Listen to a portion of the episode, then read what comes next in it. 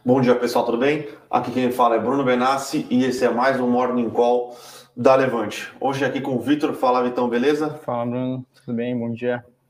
Tranquilo. Vamos lá, então, né? Mais uma sexta-feira chegando, mais uma semana curta, pelo menos, né? Tivemos um feriadinho aí na terça para dar uma, uma tranquilizada, porém já estamos chegando perto da temporada de resultados, então é bom sempre ir é. descansando, porque quando começar essa temporada de resultados vai ser uma temporada de resultados bastante intensa, né? Sexta que vem, ah, né?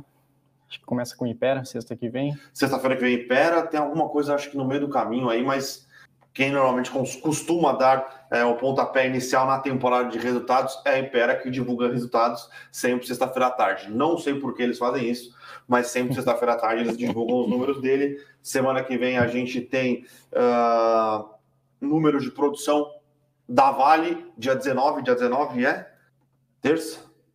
Terça-feira.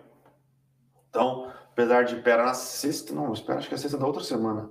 Vamos lá, pouquinho de, de, de, internacional, né? Então, ontem a gente teve um dia bastante positivo lá fora, né? Então, uh, investidores animados, ou pelo menos voltando a estar um pouco mais animados com os resultados uh, corporativos que vêm sendo divulgados até agora. Ontem a gente teve resultado de, de, grandes bancos dos Estados Unidos, né? Então ontem foi uh, Citi, Bofa, Wells Fargo, então com bons resultados sendo apresentados. Uh, isso tem ajudado aí a dar uma melhorada no, no humor nas bolsas lá fora.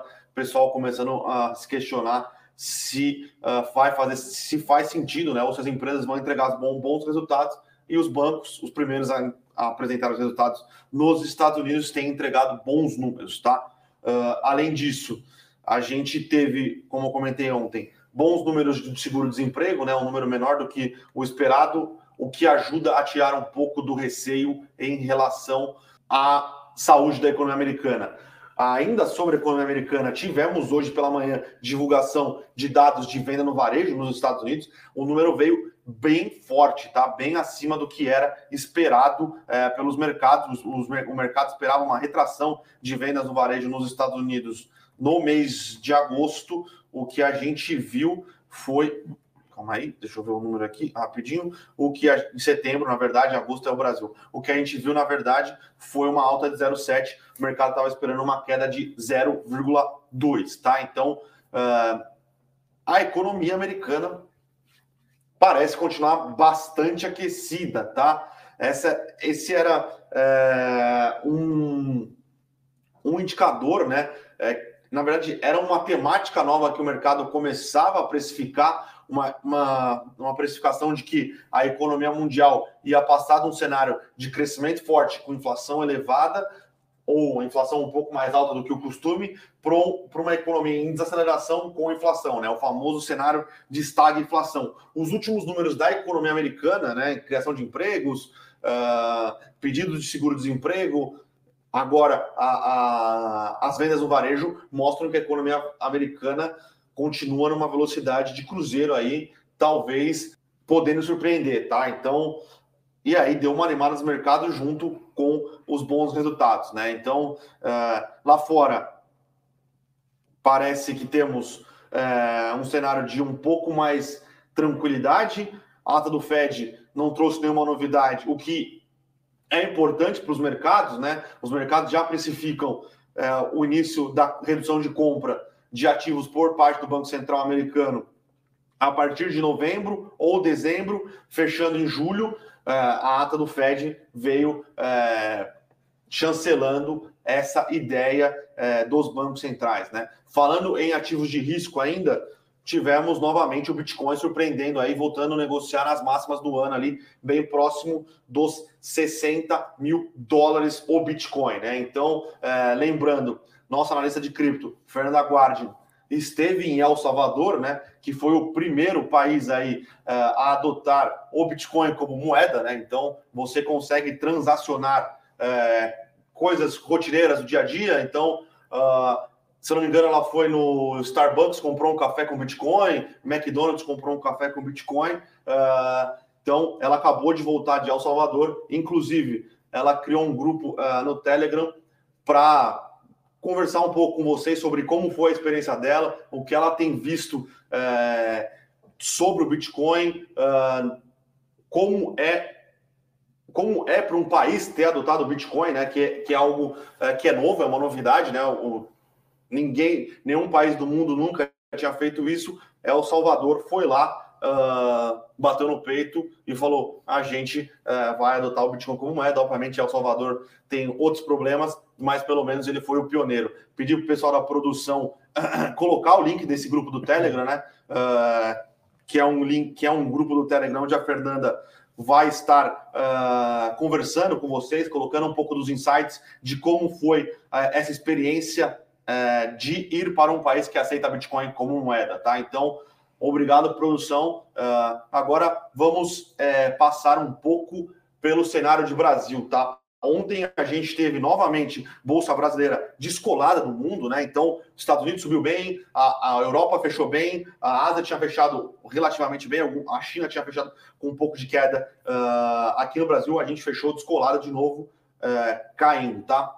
Preocupações fiscais, pessoal. É o que eu venho falando aqui. Uh, eu sei que eu pareço, às vezes, que o disco está arranhado, mas não é. O Brasil tem preocupações fiscais relevantes que, enquanto não forem resolvidas, vão limitar o potencial de valorização da nossa bolsa, né? A gente vem com esse, com esse perfil uh, de descolamento das bolsas internacionais ali basicamente desde o final de junho, se acentuou no mês de agosto, eh, e aí setembro foi um mês negativo para todas as bolsas, para a nossa não seria, não seria diferente, tá? Então, eh, questões dos precatórios, alguns estudos que foram divulgados mostram que da maneira que está proposta a PEC dos precatórios, a gente pode ter precatórios sendo acumulados é, nos, até 2030 em números exorbitantes, né? Então, apesar de você, corri, de você corrigir, corrigir entre aspas, tá? Apesar de você resolver o problema do teto de gastos para o ano de 2022, você pode estar criando uma bola de neve para os próximos anos. Porém, essa questão dos precatórios, por hora, é, ba é bastante importante para o Congresso e para o governo resolver resolver o orçamento do ano de 2022, abrir espaço dentro do teto para conseguir reforçar né, uh, a parte de rede de proteção social, que é o Auxílio Brasil, tão almejado pelo presidente Jair Bolsonaro. Tá? Uh, e ontem, o que trouxe mais preocupação é, nos parece que foi é, mais uma bolha de ensaio, né, discutindo sobre a possibilidade de se estender o, o auxílio por conta da pandemia por dois anos no Brasil, né? Até a gente tem visto é, os números de pobreza no Brasil são é, alarmantes. Uh, então a ideia seria estender o auxílio é, para ajudar realmente essa população que realmente está desalentada, né? Aí a questão é como vai ser feito, se vai ser feito, se for só um balão de ensaio, se não foi, se vai ser dentro do teto, se não vai ser dentro do teto, ou do jeito que está hoje as discussões envolvendo qualquer tipo de temática, o teto já foi rompido, já foi chutado o balde, agora é só uma questão de manobras contábeis para essas despesas adicionais ficarem dentro do teto ou não, tá, pessoal? E isso tem causado um certo uh, receio dos agentes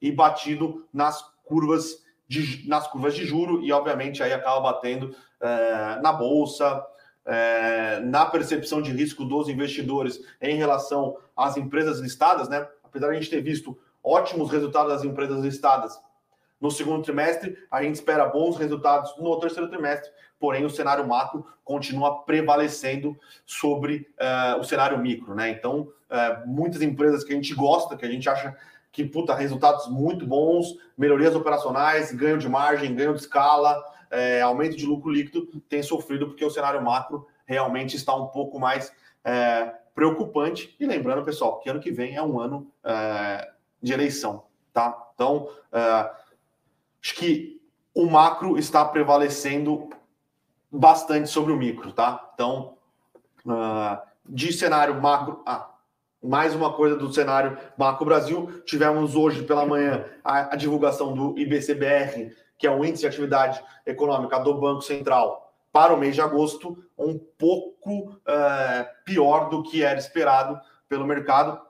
O mercado previa uma queda entre 0,5 e 0,10, dependendo de onde você pegava as suas previsões, o IBC-BR veio com uma queda de 0,2, tá? Então, uh, atividade econômica é, sofrendo um pouco no mês de agosto, talvez o impacto de juros se elevando, inflação elevada, uh, comece a cobrar o preço aí, tá, pessoal? E aí é outra coisa que a gente gosta de lembrar: bolsa de valores não é PIB. Tá? Na bolsa de valores estão as melhores empresas, as empresas que têm acesso a capital mais barato, as empresas que estão na vanguarda dos seus, é, das suas, uh, dos seus setores de atuação. Então, às vezes tem uma descorrelação entre resultado das empresas e o PIB, tá? Uh, mas esse cenário de desaceleração, né, de alguma retração em alguns meses, começa a preocupar em como vai ser a atividade econômica no ano de 2022, tá? Então, vai ser um ano que começa com juros pressionando e inflação pressionando, tá? Então,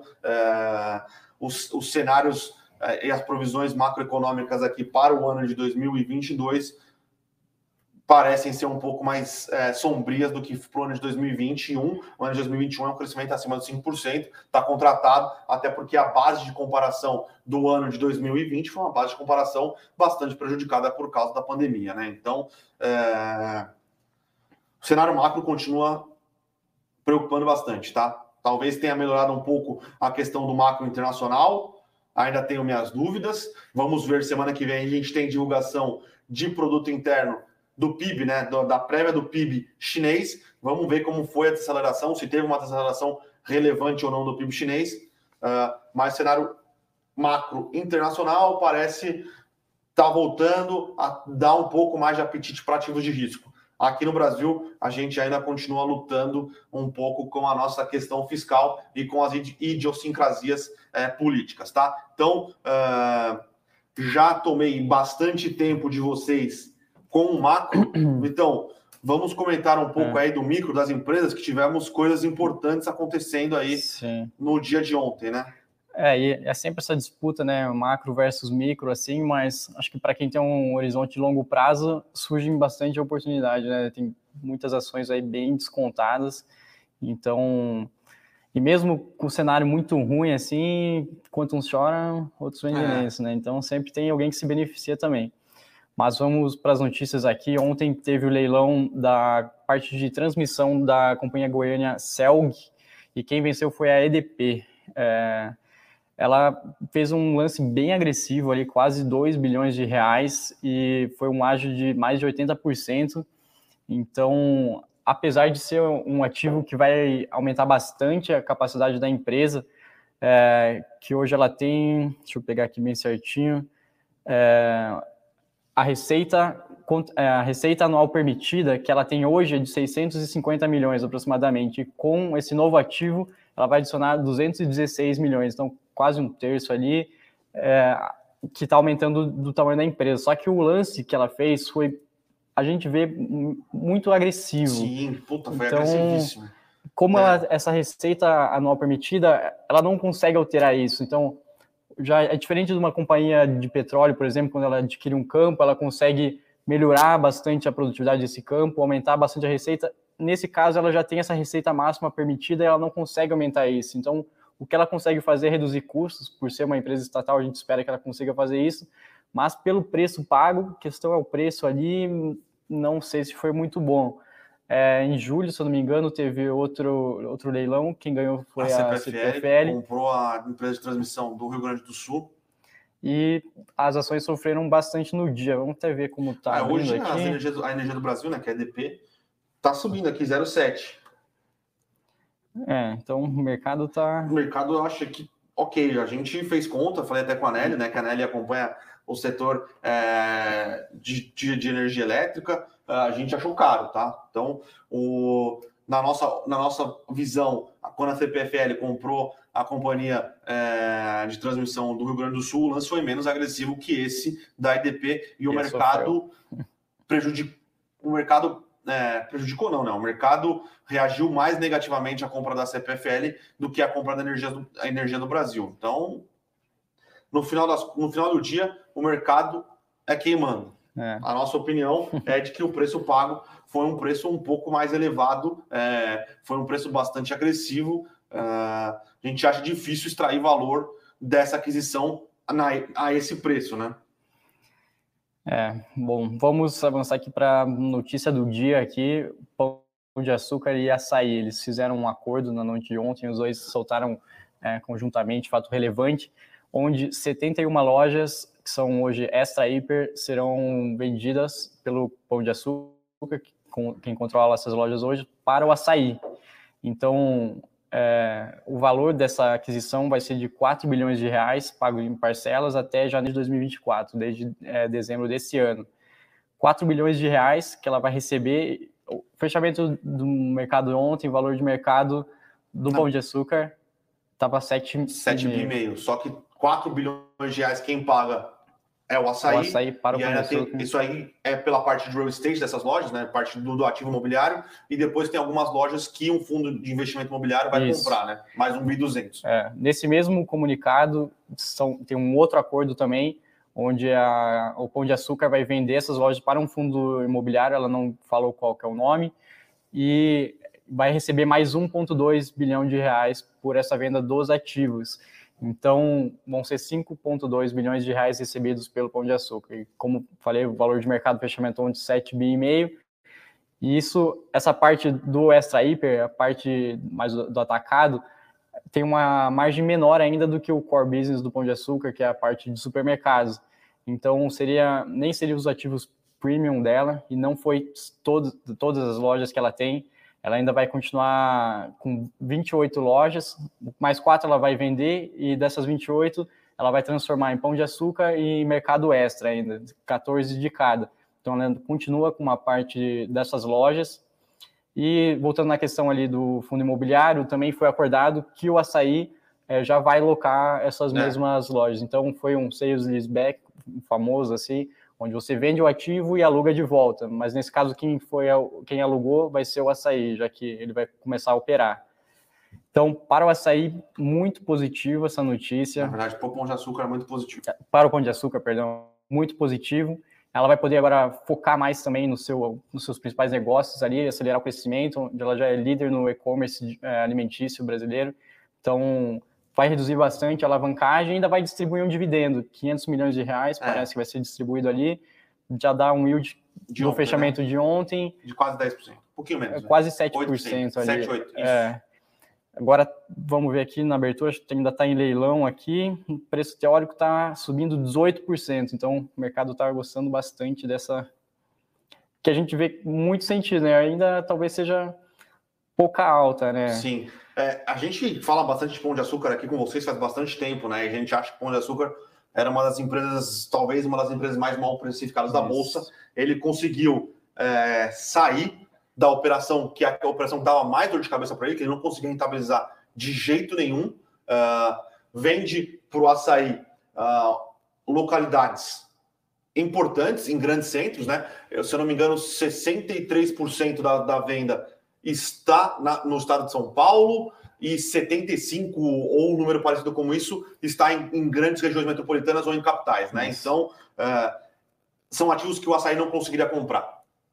Essas localidades, lojas desse tamanho. Uh, o açaí já tem um histórico de conversão de lojas do Extra, uh, onde ele consegue aumentar consideravelmente a venda total das lojas, né? Então hoje as, essas lojas do açaí, essas lojas do, do Extra, geravam de receita aí 8,4 bilhões. A expectativa é que o açaí consiga pelo menos triplicar isso, 25 bilhões. Sim. A questão que está pegando para o açaí, até por isso ele está caindo 6% hoje, agora, acabou de abrir. Pão de açúcar subindo 18, 18. açaí caindo 6%. Uh, ah, é que o mercado considerou um pouco caro o valor pago na aquisição são uh, ah, 60 milhões de reais por loja. É, por loja para abrir por, uma nova. Para abrir, são 60 milhões. Pagou 56. É, pagou 56 e. Por loja, mas tem os 30 milhões de capex. Então seria é. 90 milhões uh, de capex, uh, 90 milhões na operação total, sendo que ele costuma ter um capex para abrir uma loja nova de 60 milhões. Só que aí tem algumas coisas que eu acho que o mercado está esquecendo de, de colocar na conta. Primeiro, são lojas maduras. Vão ter que fazer uma reforma, mas é uma loja madura. É uma loja num ponto é, que não, primeiro, que não existe é, pontos replicáveis. Uh, já tem um fluxo de clientes. Já tem um fluxo de clientes. Também não fica perto de nenhuma loja açaí atual, então eles já não abriam para não se canibalizar ali, então são pontos onde vai abranger mais ainda a operação do açaí. Então tem esses dois lados, né? expandindo bastante o número de lojas do açaí, isso bem positivo, mas essa questão do preço novamente também pesando bastante, pelo menos aqui na abertura do mercado. É, o preço penaliza, pessoal, porque tem uma questão envolvendo governança corporativa, né? Sim. O açaí e o pão de açúcar são controlados pelo Cassino. Uh, como o preço foi no limite ali, eu diria que não foi caro, tá? Mas foi no limite, uh, o mercado está penalizando porque a decisão foi tomada pelos conselhos, pelos conselhos de administração das duas empresas. O Cassino não votou, quem votou foram os conselheiros independentes, mas uh, o mercado acredita que isso deveria ter sido levado para a Assembleia, para os minoritários exercerem seu poder de voto uh, e aprovarem essa, essa aquisição, tá? Curto prazo, açaí sofrendo, mas nos parece que é uma aquisição que, o açaí, que se o açaí conseguir fazer o que ele conseguiu fazer com as lojas, que eram lojas até um pouco piores de localização, é, que eles converteram de extra hipermercado para açaí uh, acelerem bastante o crescimento uh, que o açaí planejava, né? Um crescimento Sim. foi um crescimento inorgânico que ele acabou fazendo, tá? Curto prazo eh, para o açaí é um pouco ruim, pensando muito nessa questão de governança corporativa, que realmente deixou um pouco a desejar. Agora, pro pão de açúcar, eh, mostra que, cara, você está tá pegando 25% da receita e você está pagando 75% do valor de mercado eh, que ele era negociado, né? Então. Sim a gente fez algumas contas aqui de múltiplos. Para o açaí voltar a negociar nos múltiplos que ele negociava, que era 0, vai, entre 0,2 e 0,3 EV Sales, o açaí, o, o pão de açúcar teria que subir 45%. Isso só para voltar a negociar nos múltiplos que ele vinha negociando, né? Só que agora você vai ter um, um, uma operação focada numa operação que tem melhor margem, uh, vai estar desalavancada, uh, nos parece que o Pão de Açúcar tem que negociar acima desses 0,3 vezes sales, né? E vai continuar investindo no seu plano orgânico também, abrindo novas lojas, reformando, então é, realmente perdeu uma parte da receita ali, tem até uma pergunta aqui falando sobre o Pão de Açúcar, perdi aqui agora, mas... É, uma pergunta do Corte 027 Podcast, Pecar separou do açaí, vendeu extra, vai sobrar o que no fim? Vai sobrar é. o que ele rentabiliza bem. Pão de Açúcar, é. Minuto, e-commerce. É, quando você olha os resultados do Pão de Açúcar, é, principalmente após a fusão, o Extra é um detrator de receita, o Extra é um detrator de resultado, o Extra, é, o Pão de Açúcar nunca conseguiu é, acertar esse modelo que não era um cash and carry, não era um açaí, era um hipermercado, uh, não acertava mix, não acertava preço, uh, e já na, na, nas outras modalidades ele, ele vinha apresentando bons resultados. Então, as reformas que ele fez nas lojas do Pão de Açúcar têm aumentado a rentabilidade do Pão de Açúcar, é, o Pão de Açúcar Minuto tem uma rentabilidade estrondosa, é, ele tem melhorado a questão do e-commerce e agora ele tira um peso do balanço e ele tira um peso é, por um preço relativamente é, elevado, tá? Então sim. mostra aí que o pão de açúcar parece sim estar tá bastante mal precificado na bolsa, tá? Sim, então, é, resumindo, ele perde parte da receita que não é seu business principal, que tem margem pior do que seu business principal, diminui muito mais a sua dívida, acho que vira até caixa líquida. Ele né? vira caixa líquida. Então, como o Bruno falou, só para voltar. Aspas, né? A gente não sabe como ele vai qual vai ser o, o, o líquido também. Não, e qual vai líquida, ser o desembolso que ele vai investir, né? Ele vai pegar esses 5 esses 5 bi 200 vai pagar imposto, talvez a expectativa é que ele fique com 4 bi de caixa, paga é. dividendo. Uma parte vai ser para reformar lojas ali, para expansão, outra parte para reduzir a alavancagem, tá? Eu estava lendo ali. E então, como o Bruno falou, só para voltar como estava antes, tem um bom upside ainda. Isso sem contar a participação que o Pão de Açúcar tem nas outras empresas. Né? Aí Nova fica... e o próprio Bandeira Pão de Açúcar. Né? Aí, se fizer a conta ali, fica até engraçado, não sei. Bom, mas é isso. Então, o Pão de Açúcar aqui, acho que tá a maior alta do dia, agora está 15%, né? Acho que não esperava diferente hoje nessa abertura. Quanto o mercado em geral, o Bovespa 0 a 0 as coisas subindo, outras caindo. É, o está no 0 a 0 futuro caindo um pouquinho, dólar futuro caindo, pressionando o índice aqui hoje, açaí, e algumas ações de crescimento. É, realmente ah. essa era a notícia do dia aqui hoje, né? Bem relevante para o Pão de Açúcar, para o setor ali também. Mas acho que podemos entrar nas perguntas aqui, né? O Kleber Xavier aqui está perguntando sobre o KNR11. Puder falar, Bruno, fundo imobiliário.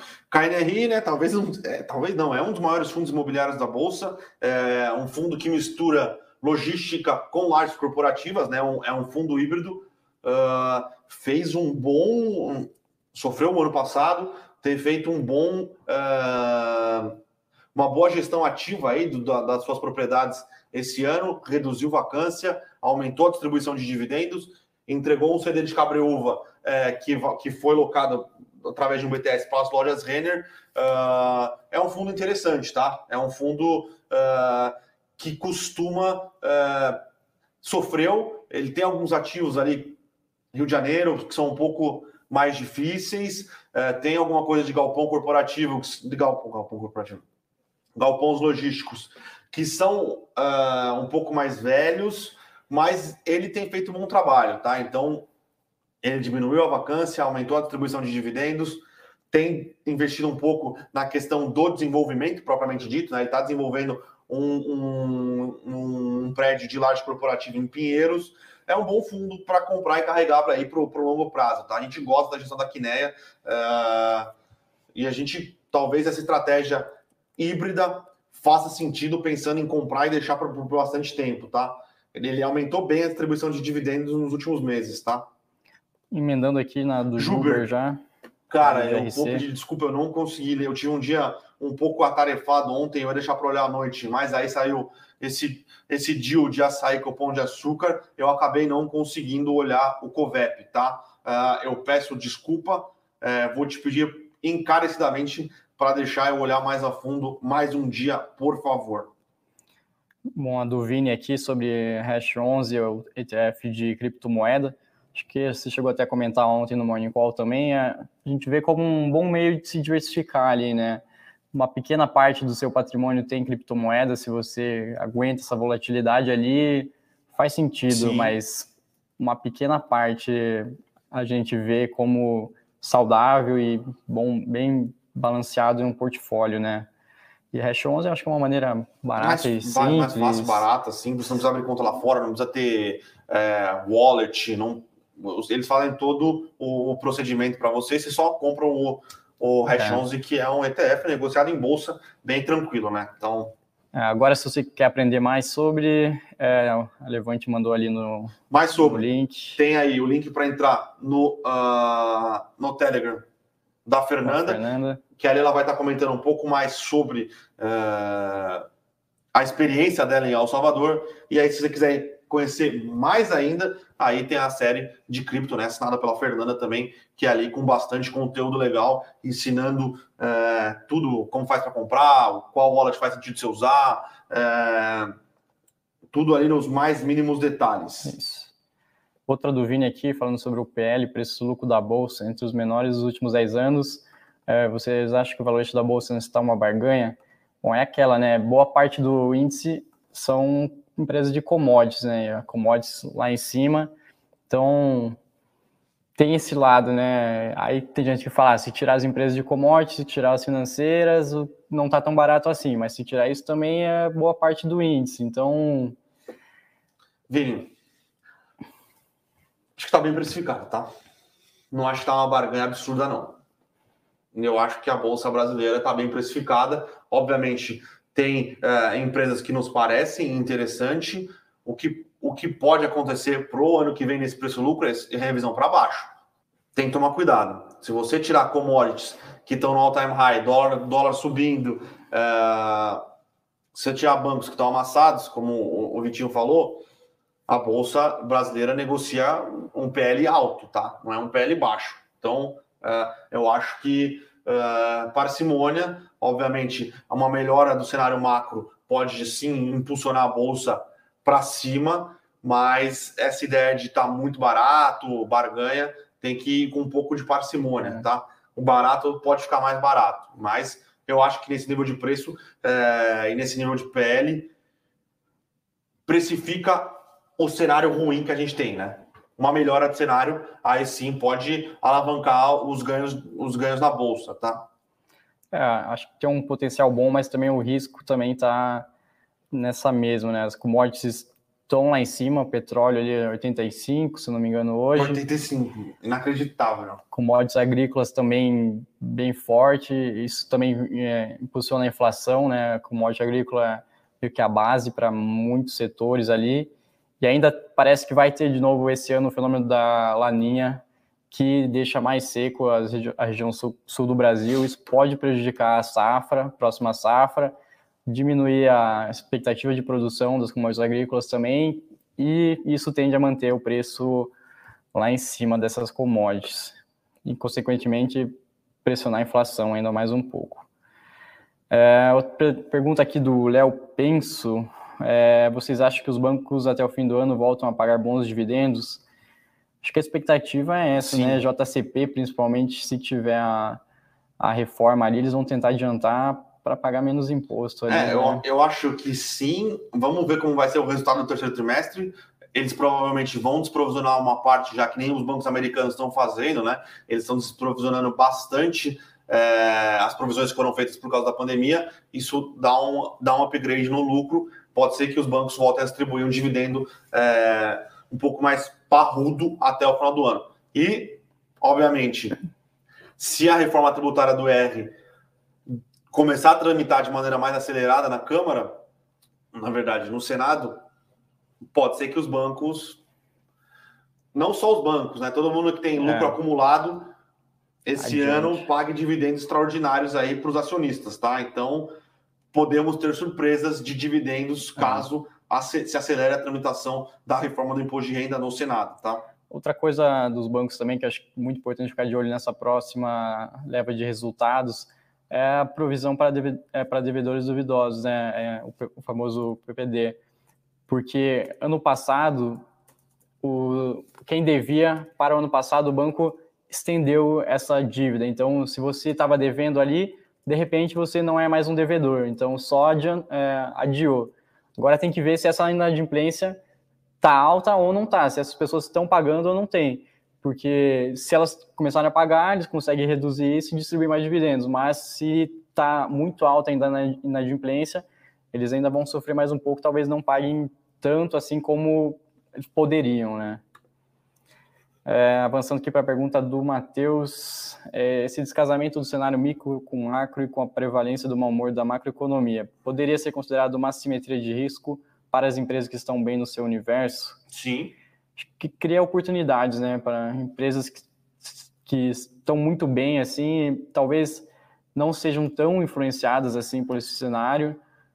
Tem, acho que tem que ver qual é o risco macro que afeta a empresa. Então, se no momento certo o risco que está prevalecendo agora não afeta a empresa, ela está bem e o preço, a cotação da ação caiu, é uma boa oportunidade de compra, né? Porque ela vai continuar gerando bons resultados e a cotação caiu, mas não condiz com, com o real desempenho da empresa, né? Que... Sim, sim, sim. O problema é você ter estômago para aguentar a oscilação do preço daquela é, companhia na bolsa. Então, Exato. É, mas sim, tem empresas que não é que elas são imunes ao macro, né? Mas elas estão mais blindadas no cenário macro, principalmente no macro Brasil, é, e vão continuar apresentando bons resultados, né?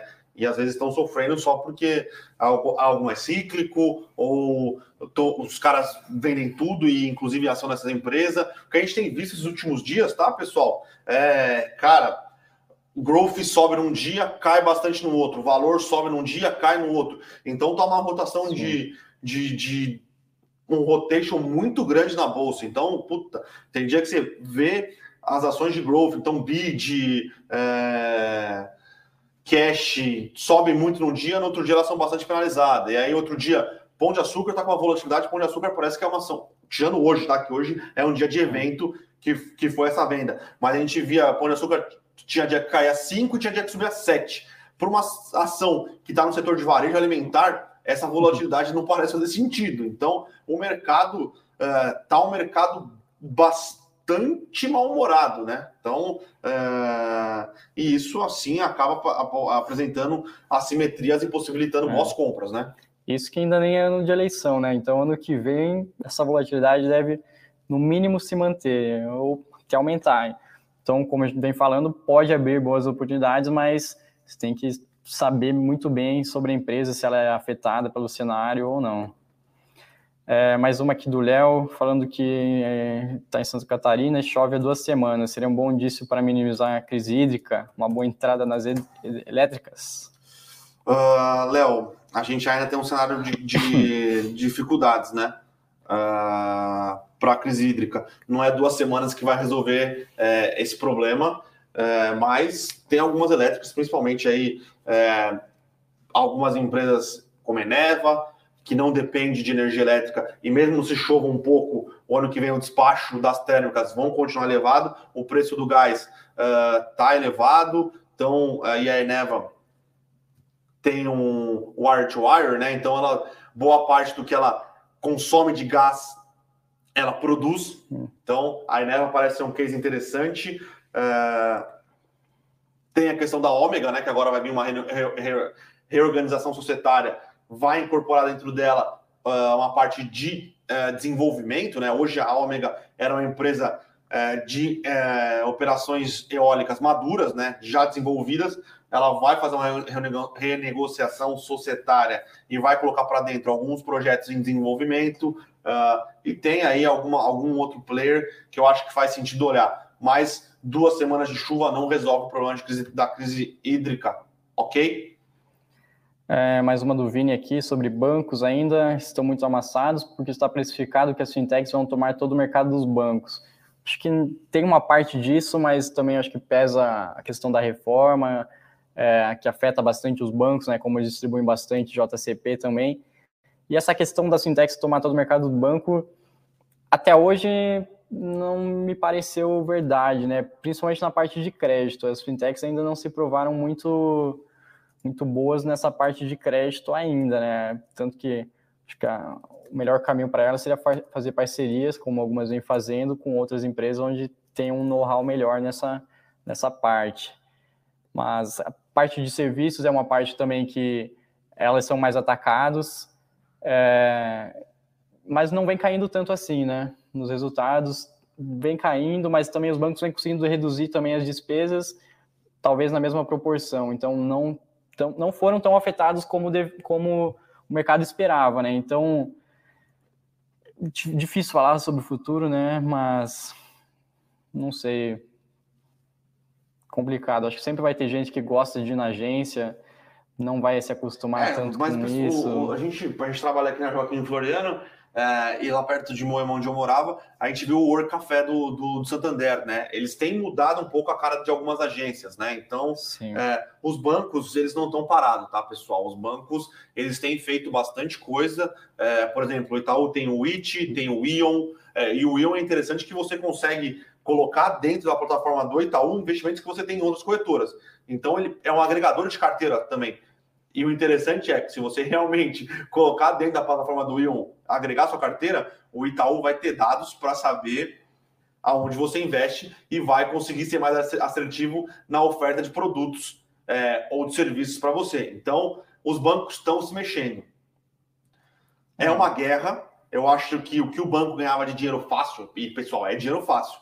TED, DOC, conta, Acabou. anuidade ali. Muito difícil hoje alguém querer pagar por uma anuidade, a não ser que você tenha muitos benefícios, benefícios né? Agora, os bancos estão se mexendo. Estão se é. mexendo relativamente bem.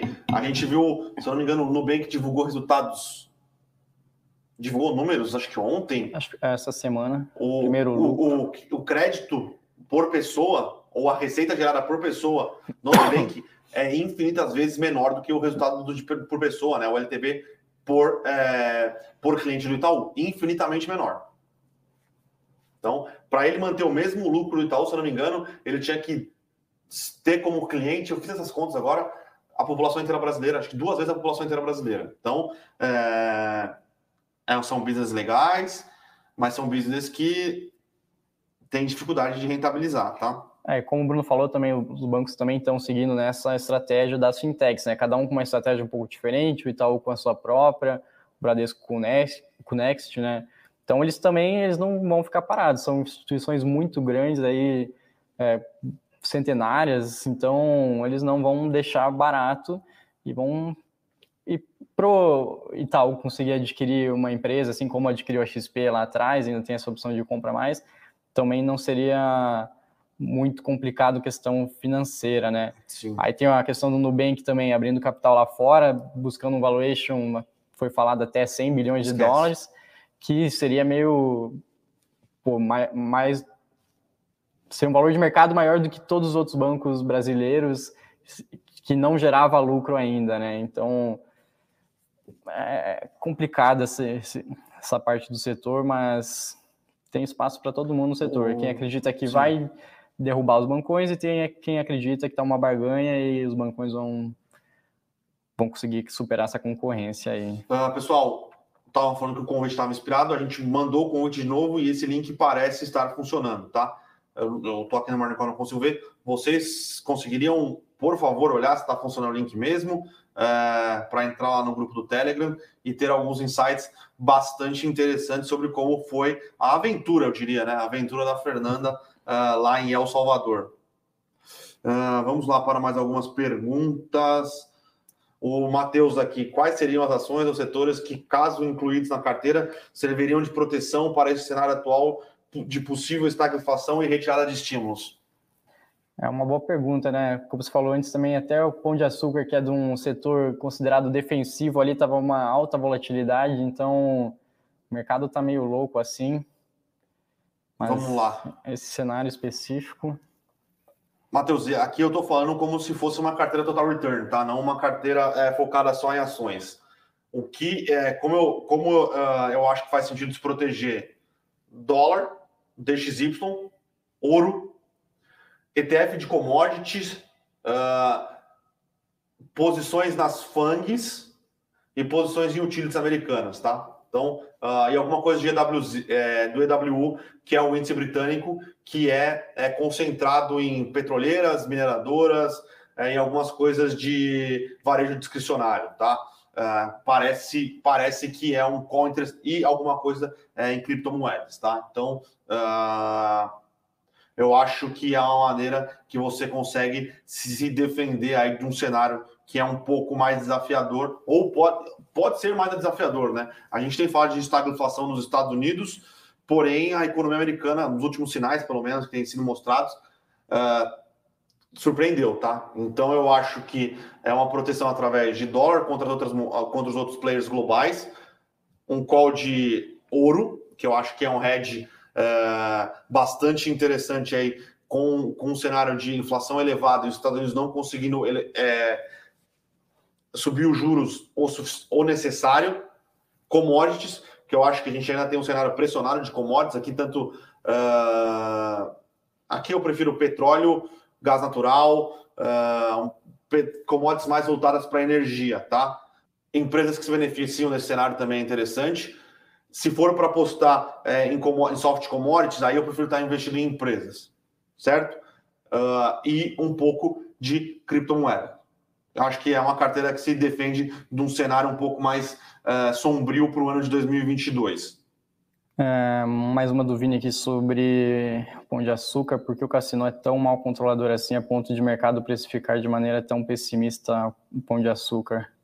Não é questão que o, que o Cassino é, é tanto um mal controlador, tá? O, o Cassino, cara, tem uma estrutura muito complexa por trás das, da empresa que controla o Cassino. É, o controlador lá é um gênio francês maluco, é, só que ele sempre fez aquisições muito alavancadas. Então, é, sempre fica naquela. É, ele vai ter que vender participação no açaí, ele vai ter que vender participação no pão de açúcar, ele vai ter que vender participação na Cenova para gerar caixa, para vender para holding, para holding não quebrar. Então, é, tem essa questão, tá? Então, é, ele, é um, ele é um financista genial, mas ele se alavancou demais e eu acho que sempre fica esse receio é, de puta, vai vender, não vai, precisa de caixa, não precisa. Ele está preocupado com outras coisas, porque ele precisa gerar caixa Então eu acho que é mais nesse sentido, tá? É, uma do Wellington aqui, o que acham da Taurus, a gente não acompanha, Boa Safra e Randon, que são mais fora do radar. Randon a gente começou a dar uma olhadinha agora ainda, tem essa questão do mercado de veículos agora meio sofrendo, mas ela tem bastante venda para o setor do agronegócio também. A gente não fez uma análise muito profunda dela ainda, se puder perguntar mais para frente, a gente vai poder responder melhor. Boa Safra teve uma outra pergunta outro dia também, fui pesquisar um pouco mais sobre ela. É uma empresa que vende sementes, basicamente só de soja. Hoje tem uma pequena parte de milho e feijão ali, mas é basicamente soja. E a, o principal business dela é vender semente com uma qualidade melhor para os produtores. Então, agora o setor está num momento muito bom, o setor, o, os produtores estão mais capitalizados, eles conseguem investir mais é, em seus insumos, que boa parte disso é a semente, que é o que a Boa Safra vende. Então, ela está se beneficiando bem desse momento do setor. E quando o produtor investe mais nessa, nas sementes dela, que são é, sementes com melhoramento genético, consegue também fazer um processo industrial lá onde melhora ainda mais a produtividade. Então, isso beneficia, traz um retorno melhor para o produtor. Ele consegue ter uma produtividade muito melhor de sua plantação ali, é, consegue basicamente gerar mais quilos por hectare ali na sua plantação, é mais resistente a pragas, é, a pesticidas também. Então ela está aproveitando muito. É um setor hoje bem informal no Brasil de venda de, de sementes, bem fragmentado, está crescendo acima até do agronegócio, que é um setor que cresce bem. Ela é a líder do setor e tem ali menos de 6% de market share. Então, a, a o potencial dela de consolidação ali, de crescimento, é muito grande. Mas também tem umas outras questões que ela não é a dona da tecnologia do melhoramento genético, ela compra isso de empresas como a Bayer, uma gigante é, alemã, e ela não tem a exclusividade para venda dessas sementes no Brasil. Então, outros vendedores também podem comprar essa semente e vender. Então, é, ela está nesse setor com bastante crescimento, bem pulverizado, é líder de mercado, é, com um market share menos de 6%, mas tem essas questões também. Agora, se está barato, se está caro, eu não sei te responder, que eu não cheguei a fazer conta ainda farei mais para frente, mas por enquanto é isso. O Arthur Riga aqui perguntando: acredita que o petróleo se mantém nesse patamar acima dos 80? Até o final do ano pode ser, tá, Arthur? Uh, não é que não existe produção de petróleo, tá? Existe produção de petróleo, a produção, a produção de petróleo, os barris excedentes de petróleo só não estão sendo produzidos, tá? Uh, eu acho que é mais uma questão dessa decisão da OPEP de não aumentar a produção uh, que está impactando aí a cotação do barril de petróleo. Agora, pensando no longo prazo, e aqui é uma discussão que a gente tem já faz algum tempo, uh, a gente não vê o petróleo caindo para baixo de 50 dólares nos próximos anos, tá? Então, até 2030, pode ser que o petróleo a, trabalhe acima dessa cotação de 50 dólares, que dizem que 50 dólares é o custo marginal de produção mundial, né? Então, uh, trabalhe acima disso uh, e todas as empresas de petróleo vão se beneficiar disso, né? Então, acho que esse ano é um ano que o petróleo vai ficar, vai, vai rondar esses 80 dólares, podendo até subir um pouco, mas vai depender, pô, se mês que vem Arábia Saudita, Rússia, é, chega e fala, pessoal, ó, vamos acelerar aí a nossa produção, petróleo pode voltar a negociar em patamares um pouco mais uh, tranquilos aí, 60, 70, 50, 60, uh, mas para médio e longo prazo, aquela ideia de que o petróleo vai a zero reais porque zero dólares, o barril por causa dessa economia verde, eu tenho sérias dificuldades em acreditar nisso, tá? Transição energética, inclusive é, na velocidade que, querem, que quer ser feita, tende a manter a produção do petróleo pressionada nos próximos, nas próximas décadas, tá? É, mais uma dúvida aqui, eleições se aproximando, se aproximando, momento de vender tudo e comprar títulos públicos americanos? Hum, não, acho que sempre tem que ter uma, uma posição ali nas diferentes classes de ativos, porque você não sabe o que vai acontecer. Então, é, sempre bom estar diversificado. Se você vende todas as ações agora e o cenário se resolve milagrosamente, não sei, acontece alguma coisa muito benéfica, você vai ficar Pouco nessa dor você ali. Comprou, você comprou na alta vendendo abaixo. Então, Vini, calma. É, como a gente vem falando antes, nesses momentos de incertezas, incertezas abrem oportunidades também. Então, a gente defende muito essa compra periódica ali também, todo mês se compra um pouquinho. Isso no longo prazo tem estudos que mostram que é uma ótima estratégia de investimento, tá? Aí, agora a questão de alocação do seu patrimônio ali, quanto de cada categoria é muito pessoal. Você tem que saber seu perfil de risco, seu momento de vida. E aí, se você quiser, a gente aconselha buscar um assessor. A gente tem aqui produtos até na Levante, onde você pode ter essa assessoria especializada. Exato, chama Infinity. Isso. É, Hoje tem também... bastante pergunta, pessoal. É. Ele está falando sobre o S&P 500. Vini, não sei, eu não sei, se for um momento uh, de recessão global para o ano de 2022, nem o S&P vai te salvar, tá? Então, é o que a gente tem falando, falado, posições uh, diversificadas, já dei um spoiler aqui de como montar uma carteira no exterior, então, uh, o spoiler já foi dado, tá? O Eduardo aqui falando sobre fechamento de capital de Pão de Açúcar. Acho difícil, Edu. Bem difícil, né? Acho difícil. O Cassino não, não vai querer, provavelmente, tá? O Pão de Açúcar pode ser comprado. Alguém pode fazer uma OPA para comprar o Pão de Açúcar ou isso pode acontecer, tá? Mas por, pela própria empresa, é, essa OPA eu acho difícil, tá? É, algum foguetinho para o final do ano, Vini falando? Acho que o final do ano está bem perto, né? Foguetinho de hoje ali foi o pão de açúcar. Mas Foguete né? pro final do ano vai ser o Palmeiras ganhando do Flamengo na final da Libertadores. O Furacão ali né, contra o Bragantino também na Sul-Americana. É, inclusive a gente tem uma discussão aqui interessante, relevante, quem é o maior do Paraná. É, inclusive nem, o Coxa ali. Nem a discussão, que é o, né? Que é o novo. É, não é discussão, né? Coitado, ele torce pro Coxa e acha que o maior do Paraná é o Coxa, quanto quem faz conta ali, nem parece analista, quem faz conta sabe que o maior do Paraná é o Atlético Paranaense, né? Campeonato Brasileiro, Sul-Americana, Copa do Brasil, enquanto o coitado do Coxa coleciona rebaixamentos. Não é nada contra, eu gosto do Coxa, mas. Não dá para comparar. Ó, lá tem. Ó, Bom, o, ativo o sininho aqui. Uh, comentem sobre fundos de lajes corporativas. Qual vocês gostam mais? A gente ativa o sininho, eu só não posso abrir minha carteira aqui, tá? Mas a gente gosta de fundos de lajes corporativas, sim. Inclusive, a gente tem aumentado a exposição em algumas uh, classes de ativos, tá?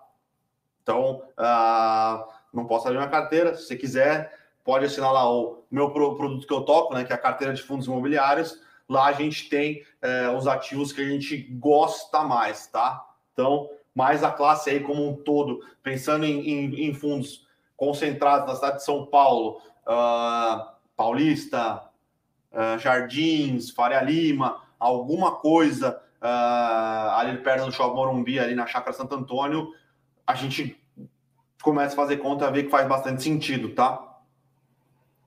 É, pergunta aqui se BDR pode servir como proteção da carteira. Sim, pode, com certeza. É, hoje a gente tem BDR de ETF, é, tem até ETFs, por exemplo, Gold 11, China 11, é, que não na verdade, eles são ETFs, mas eles são ETFs de, BD, de ETFs. BDR de ETF. É um ETF, na verdade é um ETF que compra um ETF lá fora que é negociado em dólar, tá? É, uh, depende qual o BDR também, né? Se comprar um BDR da XP ali, aí você tá. Tá, tá no dólar, então, isso é mais exato, tá no dólar no risco Brasil. Mas hoje existem é, BDRs, você consegue comprar um BDR é, de ETFs lá fora que não são, é, que não investem em ações propriamente dito, né? Então, você consegue comprar na verdade, você consegue comprar um fundo na sua corretora, fundo de ouro, fundo de dólar. Uh, as outras commodities, eu não sei se ainda existem esses BDR de ETF que compram essas commodities aqui, tá? Eu não sei se tem um ETF que um BDR de ETF que compra o DXY. É o Eduardo aqui falando que é o Londrina, campeão do estado. E o Adilson aqui, hoje é dia de dividendos na conta. Pô, bem numa sexta-feira, né? Dividendos Caiu no... de fundos imobiliários, a maioria dos fundos imobiliários pagam dividendos nas, na conta hoje. Bem lembrado, Adilson, na sexta-feira dá para comemorar bem o sextou, né, pessoal?